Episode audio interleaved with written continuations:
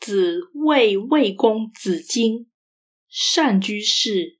时有曰：“苟何矣。”少有曰：“苟晚矣。”复有曰：“苟美矣。”孔子说，魏国公子荆善于整理居家环境，房子才刚接手，就说已经很合适了；粗具规模时，就说已经很完备了；设施齐全时，就说已经很美好了。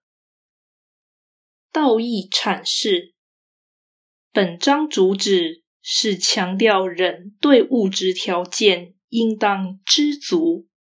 全文含义不深，但表达方式优雅有趣，且以日常小事为例，启发人心，能进取辟，可见深思之功。